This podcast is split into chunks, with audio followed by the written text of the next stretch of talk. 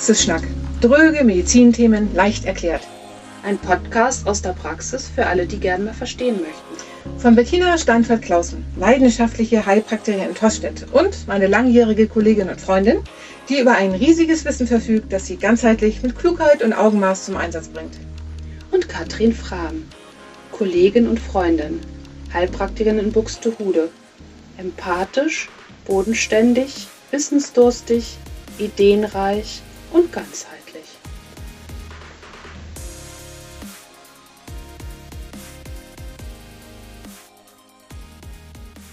Hey Bettina, das ist total schön, dich wiederzusehen nach unseren vergangenen Abenteuern. Fast hätte ich dich jetzt gefragt, ob du nun erzählen magst, wie wir eigentlich aus der Kloschüssel herausgekommen sind. Hey Katrin, ja, da könnte ich meiner Fantasie natürlich freien Lauf lassen, aber wahrscheinlich ist das eher was für einen Klempner-Podcast. Betty, Katrin und die geheimnisvollen Löcher im Abwasserkanal oder so ähnlich. Aber nein, apropos Löcher. Heute soll es nämlich um die Löcher im Darm gehen. Das sogenannte Thema Leaky Gut so. Das ist nämlich auch ein spannendes Thema. Bitte erkläre unserer Zuhörerschaft doch mal als erstes, um was es sich da genau handelt. Sind die Betroffenen nun löchrig in ihrem Darm wie ein Schweizer Käse? Nein. Ähm, diese angesprochenen Löcher im Darm kann man tatsächlich nicht mal bei einer Darmspiegelung erkennen. Es ist eher ein bisschen anders. Ich versuche das nochmal zu erklären. Erinnert ihr euch, dass wir in unserer letzten Podcast-Folge von der Darmschleimhaut gesprochen haben? Die Darmschleimhaut ist eine hauchfeine Schicht von Zellen, die im Prinzip die Kontaktoberfläche zum Darminneren bilden, also zu dem Darmkanal, durch den der Nahrungsbrei wabert. Auf der Darmschleimhaut befindet sich eine schützende Schleimschicht und auf der Schleimschicht tummelt sich unser Bakterienrasen, also das sogenannte Mikrobiom. Also hört euch das sonst gerne nochmal in Teil 1 an. In dieser Zellschicht, also der Darmschleimhaut, sitzen die Zellen schön nebeneinander und bilden eine Bakterie. Schon wieder Bakterie. Also Barriere. Und ähm, diese Barriere ist dafür da, dass möglichst weder Erreger noch Nahrungsbestandteile oder andere Substanzen ungehindert hin und her gelangen, also zwischen innerem und mhm. äußerem. Alle Nahrungsbestandteile müssen durch die Zellen hindurchwandern, um auf der Rückseite der Zelle in den Körper zu gelangen. Auf diese Weise wird unser Körperinneres und die Außenwelt voneinander getrennt. Die Zellen der Darmschleimhaut sind durch Eiweißkomplexe miteinander verbunden, die Tight Junctions. Wieder so ein schönes mm, Zungenbrecherwort. Also dichte Verbindungen übersetzt. Das können wir uns in etwa so vorstellen, dass die Zellen wie mit mehreren Klettbändern verbunden sind. Und diese Klettbänder sind normalerweise geschlossen, also richtig festgezurrt. So wird dafür gesorgt, dass unser Inneres vor Fremdeinwirkung geschützt ist. Aber jetzt kommt das große Aber. Genau. Die Dichtigkeit dieser Klettbänder, also wie gut die wirklich halten und geschlossen sind, wird von verschiedenen Substanzen beeinflusst, die sich im Darmkanal befinden. Grob gesagt handelt es sich dabei um ein Wechselspiel zwischen den Darmbakterien, ihren Ausscheidungen, den Darmschleimhautzellen, dem Zellstoffwechsel und den Aktivitäten des Darmimmunsystems. Gut, das ist jetzt erstmal schön allgemein so gesagt. Konkret geht es aber darum, dass bestimmte Faktoren dazu führen, dass sich die Klettbänder öffnen und so langfristig mehr in unseren Körper hingelangt, als ihm gut tut. Und zu diesen Störfaktoren gehören viele Dinge unseres jetzt alltäglichen Lebens, Medikamente, vor allem Schmerzmittel und Cortison, falls es länger eingenommen wird, Alkohol, Nikotin, wiederholte Antibiotika, K-Gabe, Infektionskrankheiten, vor allem des Darms mit Noro, Novak, Rota und Adenoviren, chronisch entzündliche Darmerkrankungen wie Morbus Crohn und Colitis ulcerosa und natürlich ganz äh, klar, wenn die Darmbakterien nicht im Gleichgewicht sind, also ein Ungleichgewicht der Darmbakterien des unseres Rasens. Und wie fast bei allen Krankheiten, die wir jetzt auch schon besprochen hatten, anhaltender Stress. Mhm, genau.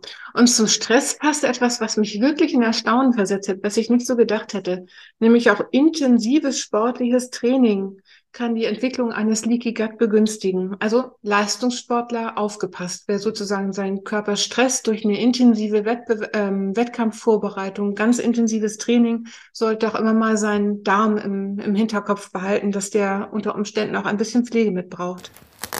Und was die Klettbänder sich auch noch öffnen lässt, ist das Weizengluten.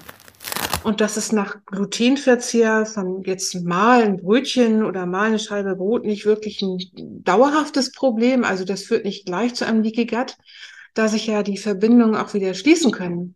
Aber wenn jemand dauerhaft über den Tag verteilt immer wieder Weizen futtert, dann wird es eben doch zu einem Dauerbrenner. Ja, genau. Das ist tatsächlich ja auch ähm, die, der Unterschied zu der, dass viele sagen, ja, eine Glutenunverträglichkeit. Mhm. Das ist einfach nur eine ja fast mechanische Reaktion, die ja. den Darm schädigt. Ja. ja, ich bin auch wirklich davon überzeugt, dass unser Körper richtig schlau ist und dass es für alle Funktionsweisen einen Grund gibt.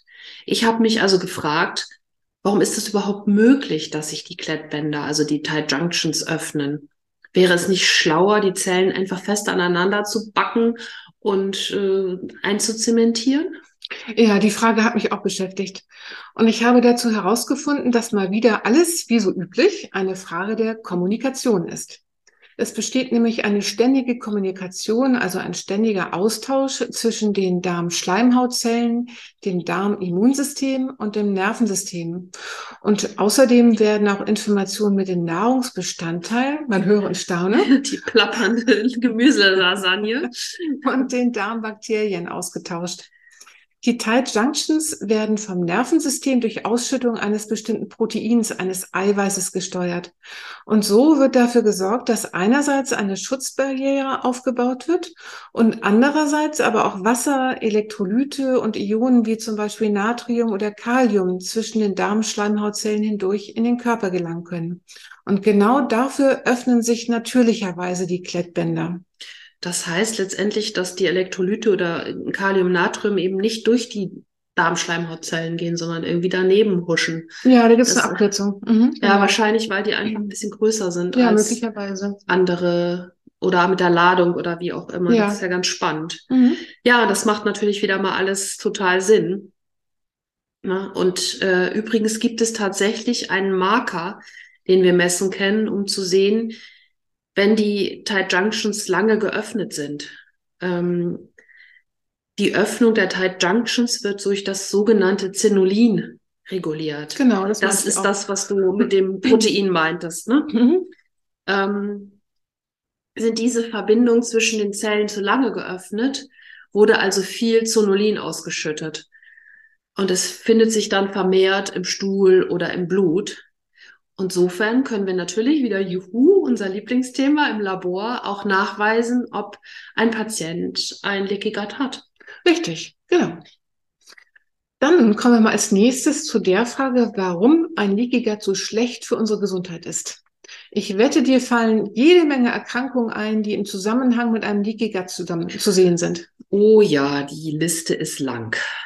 Allergien, Migräne, Nahrungsmittelunverträglichkeiten, Gelenk- oder Muskelschmerzen, Depression, Ekzeme, Neurodermitis, Autismus, Parkinson, ein schwaches Immunsystem, Morbus Crohn, Colitis ulcerosa, das sind also chronische Darmerkrankungen, Autoimmunerkrankungen wie Hashimoto, die Schilddrüse mal wieder, Vitiligo, das ist so eine Hauterkrankung, die Weißfleckenkrankheit mhm. nennt man die, Lupus erythematodes, auch tatsächlich äh, eine Autoimmunerkrankung oder auch Multiple Sklerose. Das war ja auch in der letzten Zeit viel in den Medien. Mhm, genau.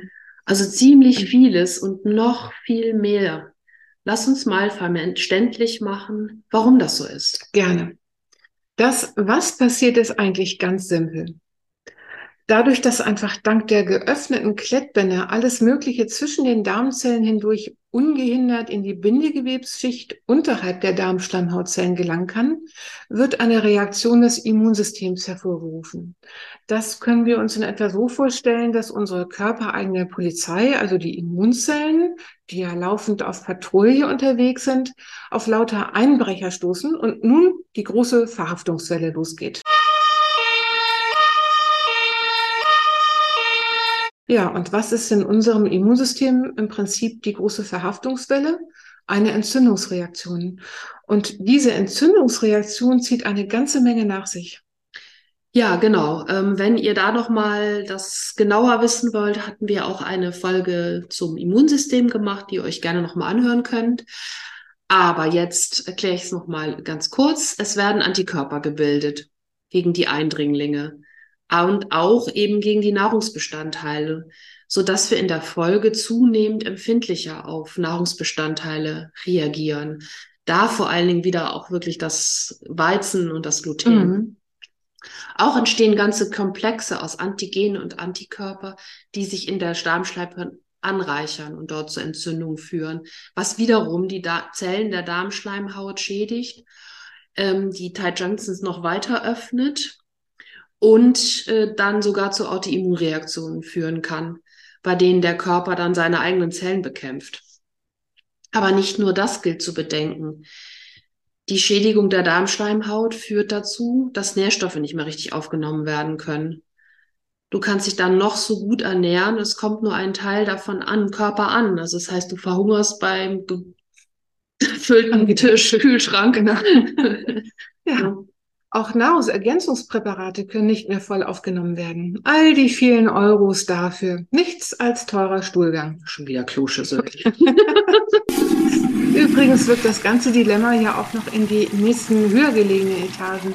Denn all das, was jetzt mehr oder weniger ungehindert in den Körper einströmen kann, belastet ja auch die Leber.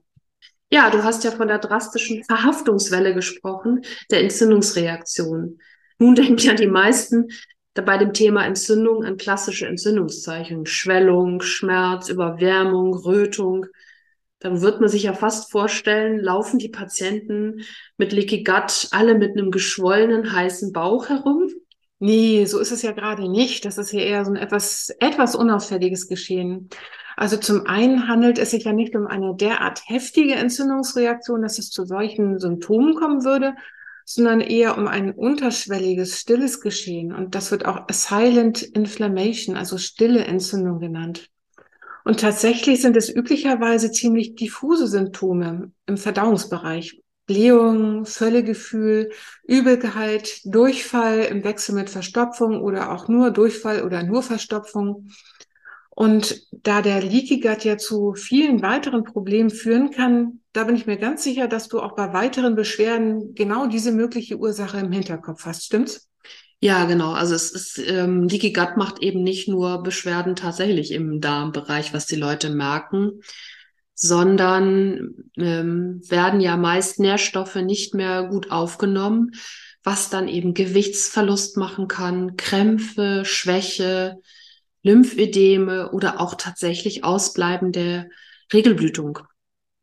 Aber eben einfach auch schlicht und greifend sowas diffuses wie Schlappheit, Infektanfälligkeit, Müdigkeit. Naja, und bei wirklich alle Erkrankungen, die wir vorhin erwähnt haben, hat man natürlich, habe ich auch immer und du wahrscheinlich auch immer ein Auge auf den Darm. Also ohne Darm geht eigentlich fast mhm. gar nichts. Und eigentlich läuft das immer fast auf das Gleiche hinaus der Darm ist und bleibt ein wichtiger Bestandteil unserer Arbeit einfach. Genau. Also der Diagnose und der Therapie. Mhm. Und wir checken das ja auch gerne im Labor. Einen Laborwert haben wir vorhin schon erwähnt, das Zonulin. Untersuchst du auch noch was anderes? Ja, also zum einen ist Zonulin bei mir wirklich inzwischen so ein Standardparameter mhm. bei Stuhluntersuchungen geworden. Bei mir auch. Ähm, ebenso wie die Darmflora, also die Frage danach, wie unser Bakterienrasen, das Mikrobiom mhm. aufgestellt ist. Der Stuhl-pH-Wert, der Entzündungsmarker Kalprotektin und die Frage nach Verdauungsrückständen im Stuhl, also die Frage nach Kohlenhydratresten, Fetten und Eiweißen. Und mit diesen Werten lässt sich schon mal einiges klären. Weitere wichtige Werte sind für mich auch die Pankreaselastase, die erzählt, wie gut die Bauchspeicheldrüse im Verdauungsbereich funktioniert. Oder auch das sogenannte SIGA, welches uns etwas über die Beanspruchung des Darmimmunsystems erzählt. Ja, ich habe tatsächlich neulich mal Fernsehen geguckt. Ich gucke mir ganz gerne mal das zum Entspannen. Und da war eine Professorin, ich glaube, die war sogar hier in Hamburg an einer Klinik. Äh, und die hat sich wirklich ausschließlich mit dem Mikrobiom und die Folgen und auch irgendwie beschäftigt und ja, sagt auch, dass wirklich erstmal die Diagnose das Wichtigste ist. Die hat irgendwie sich vor allen Dingen den Abnehmen-Teil dieses Darmproblems rausgenommen. Also warum können Leute nicht abnehmen und warum sind welche total schlank, obwohl sie alles essen?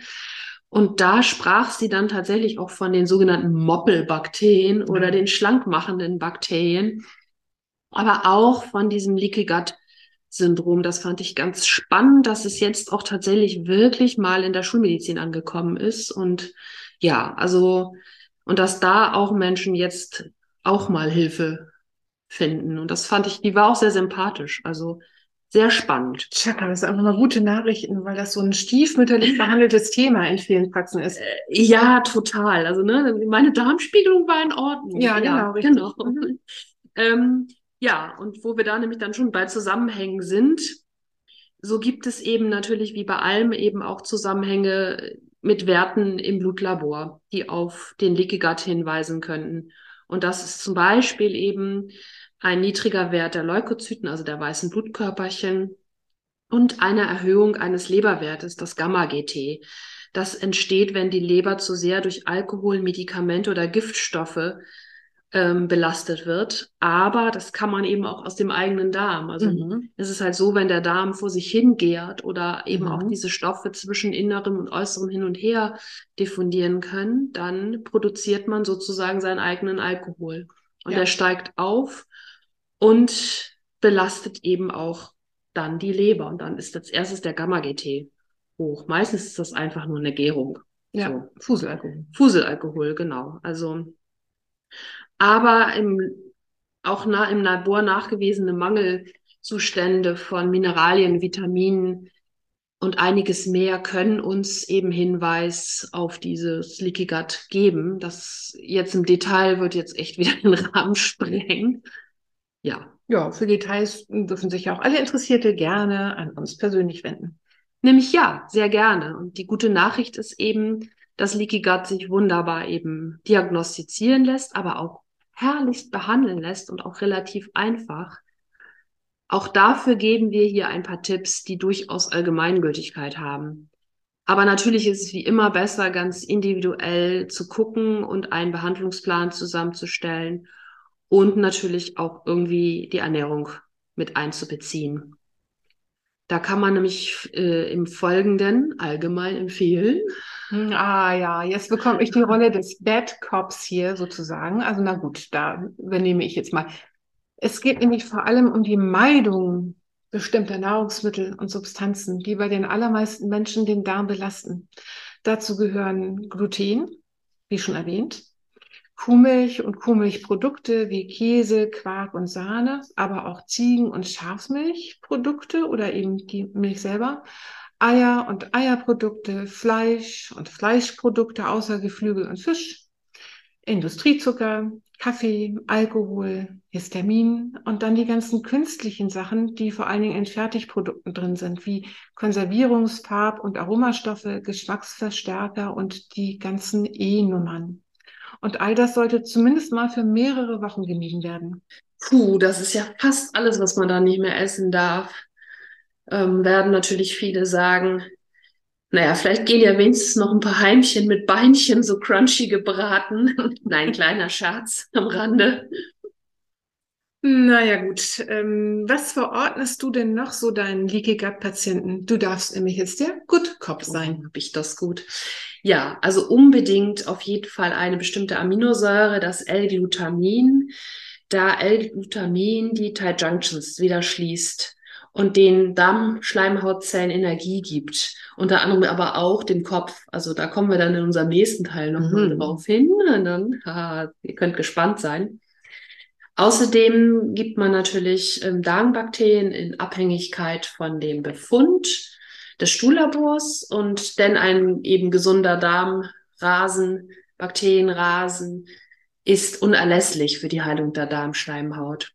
Zur Versorgung der Darmschleimhautzellen ist noch Omega-3-Fettsäuren gut, die sind entzündungshemmend und auch schleimhautregenerierend. Und was eben auch ganz wichtig ist, dass diese Bakterien in dem Rasen genug Dünger haben, also genug mhm. einfach Futter haben. Und da gibt es einfach nichts Besseres als äh, Ballaststoffe. Und da ist, hatten wir ja, dann kommen wir auch noch drauf, Ernährungsumstellung eben ganz wichtig. Aber bis das so richtig greift, ist es vielleicht auch ganz gut, manchmal so ein Pulver dazu zu nehmen. Das ist aus, aus Akazienfasern. Das ist gut verdaulich und ist wirklich erstmal eine Möglichkeit, um Ballaststoffe aufzufüllen, bis mhm. dann so wirklich die Ernährung mit viel Gemüse und ähm, ja, in Maßen auch eben tatsächlich Vollkornbrot und so weiter mhm. vertragen wird. Mir fällt noch ein weiteres gutes Mittel ein und das ist das Kolostrum. Das mhm. hat nämlich ganz viele wertvolle Inhaltsstoffe, die auch die Darmschleimhautzellen unterstützen. Kannst du kurz sagen, was Kolostrum ist? Ja, das ist die Erstmilch von Kühen. Ah, äh, nicht ja. nur von Kühen, sondern von allen Säugetieren. Also wirklich die, die erste Milch und die ähm, ist sozusagen die Erstversorgung des Babys und es ist hochkonzentriert mit ganz wertvollen Nahrungsbestandteilen, um das Kleine sofort gut zu unterstützen. Genau, und auch Antikörper und ja, Antigene sind da eben auch drin. Also das ist das Wichtige beim Stillen ja auch. Ja, genau. Mhm. Das ist wirklich die ja. allererste Milch. Ja, okay. Mhm. Ja, und wie bei allen hier genannten Substanzen gilt natürlich, es ist wichtig, auf eine gute Qualität zu achten. Es reicht natürlich bei dem Kolostrum. Mhm. Und Billigprodukte aus dem Discounter sind in diesem Zusammenhang nicht wirklich sinnvoll und auch nicht förderlich. Ähm, da fällt mir noch ein weiteres tolles anti-entzündliches Mittel ein, nämlich Kurkumin. Ah, ja, das, aber da könnte man doch auch einfach irgendwie auf dem Markt diese äh, Knollen kaufen und die sich irgendwie reiben oder als Tee oder in Müsli tun oder nicht? Ja, nicht ganz. Du meinst die Kurkuma-Wurzel, richtig? Genau, die Kurkuma-Wurzel. Nee, so ist es wieder nicht. Also zum einen braucht man das sehr konzentriert und du müsstest ganz große Mengen von diesen Wurzeln futtern, dass okay, du es aufnimmst. Ja. Und zum anderen wird das nicht ohne weiteres aufgenommen. Also man braucht Piperin mit dabei und ähm, die wirklich guten Präparate, die bereiten das Kurkumin so auf, dass es in sogenannten Mizellen verfügbar ist für den Körper. Das ist wie so eine Fettummantelung. Und dann geht es also, da, vielmehr hat es einen, einen sicheren, guten Nutzen für den Körper. Ja, genau. Pfeffer über dem äh, Müsli schmeckt auch nicht so furchtbar nicht gut. so ganz lecker. Und beim Leaky Gut, ja klar, das wird dann natürlich auch äh, vielleicht nicht wirklich gut aufgenommen weil es rauscht dann auch nämlich so durch. So und, wie es sollte eigentlich. Und die genau. Mizellen sind dann eben auch wahrscheinlich wichtig um die Kommunikation, was wir vorher ja auch schon hatten, mit dem Darm ja. zu haben. Ja. Ne? Ja, und wie bei allem ist natürlich immer wichtig, auch seine Gewohnheiten mal zu überprüfen. Ernährung hatten wir natürlich schon gerade. Dann aber auch wird zu leichtfertig mit Medikamenten und Schmerzmitteln umgegangen. Also es ist ja schon ziemlich ähm, gang und gäbe, sobald nur ein bisschen Kopfschmerz ist, zack, Ibo rein und auch bei den Kindern vor allen Dingen irgendwie mhm. diese Fiebersäfte. Oh ja. Ne? Und natürlich auch äh, sollte man sich natürlich immer fragen, wie steht's mit Alkohol und Nikotin? Und wie immer bei fast allen Erkrankungen, wie viel Stress ist da und wie gut kann ich eben damit umgehen auch. Ne?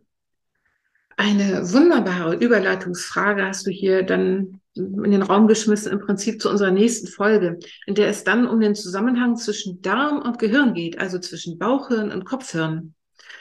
Das ist auch wirklich ein richtig spannendes Thema. Wusstet ihr zum Beispiel, dass mehr Informationen vom Bauchhirn zum Kopfhirn geschickt werden als andersrum? Und da fällt mir so ja. noch diese Serie von Arte zum Beispiel ein. Und weißt du noch dieses tolle Mäuseexperiment da, was da gelaufen oh, ist? Katrin, psch, doch nicht verraten. Das ist doch erst die nächste Folge, also. Das ist wirklich total interessant. Ja, aber ich bin ja schon in Vorbereitung. Also, ne, wir sagen, glaube ich, lieber mal Tschüss und die Leute kommen wieder. Sonst kommt Katrin wirklich richtig in Fahrt und dann sitzen wir hier noch morgen.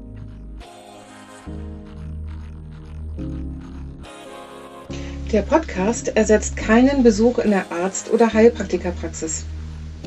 Verantwortlich für den Inhalt sind Bettina Steinfert-Klausen, www.heilpraktikerin-toschstedt.de und Katrin Frahm, www.naturheilpraxis-katrin-frahm.de.